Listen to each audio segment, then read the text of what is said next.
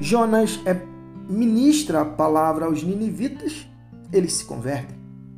A rainha de Sabá vai à presença de Salomão e ela fica atenta à sabedoria dele para beber daquela fonte. Os fariseus, os líderes religiosos não se convertem, estão diante da palavra e não é, estão atentos à sabedoria manifesta por meio de Cristo Jesus. Ele é a sabedoria. Que pena. Mateus capítulo 12, a partir do 46. Ele ainda falava à multidão: mais vale a obediência que laços é de sangue. Ele ainda falava à multidão quando sua mãe e seus irmãos apareceram. Eles estavam é, do lado de fora, tentando mandar-lhe um recado. Foi quando alguém informou: Sua mãe e seus irmãos estão aqui, querem falar com o Senhor. Jesus não deu uma resposta direta, mas perguntou: Quem vocês acham que são é, minha mãe e meus irmãos? Ele então apontou para seus discípulos: Olhem bem, estes são é minha mãe e meus irmãos. Mais vale a obediência que laços de sangue. Quem é, faz a vontade do Pai Celestial é meu irmão, minha irmã e minha mãe.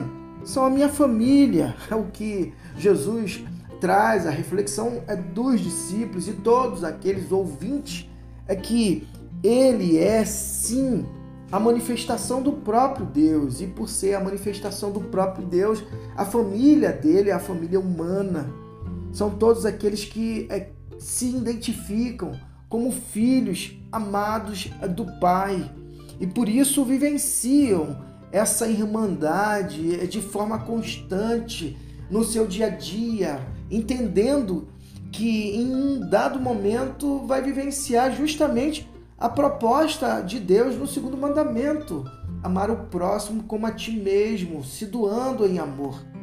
Top demais!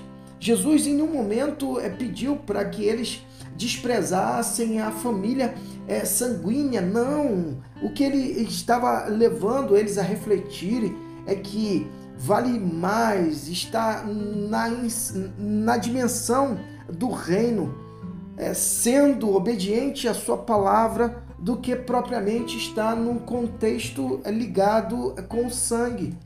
Haja vista que é justamente a proposta que Deus tem para mim e para a sua vida. Deus nos chama a vivenciar a irmandade, a, a família de Deus, a família de Cristo. Que assim seja na minha e na sua vida, que possamos nos identificar nesta família e vivenciá-la de forma intensa no nosso dia a dia, sendo obediente a Cristo, sendo obediente ao Pai. E que Deus te abençoe.